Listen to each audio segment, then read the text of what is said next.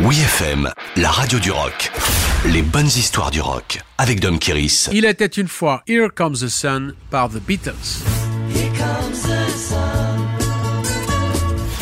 Au début de l'année 1969, The Beatles tentent une dernière réunion au studio Abbey Road. Le moral n'y est plus, mais McCartney insiste pour finir l'aventure des Fab Four avec panache. Le bassiste demande même à George Martin de revenir aux commandes après la mauvaise expérience des séances de l'album inachevé Let It Be. Dépité, George Harrison avait même décidé de quitter le groupe pour voler de ses propres ailes. Il avait accumulé suffisamment de morceaux rejetés par le tandem Lennon-McCartney pour se lancer dans un album solo. Le plus jeune des Beatles va prouver ses qualités de songwriter à jeu égal avec ses partenaires en plaçant ses deux chansons les plus abouties sur l'album Abbey Road. Il y a Something, qu'il travaille depuis le double blanc et qu'il réussit à placer en single. Et il y a une dernière composée spontanément dans le jardin de la propriété de son ami Eric Clapton en avril.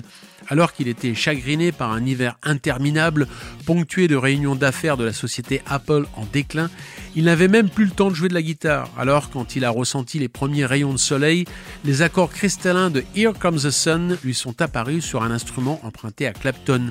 Le jour de l'enregistrement en juillet, John est en convalescence suite à un accident de la route, mais Paul est à la basse et Ringo à son poste derrière la batterie. George est à la guitare acoustique et au chant et en profite pour jouer de son synthétiseur Moog.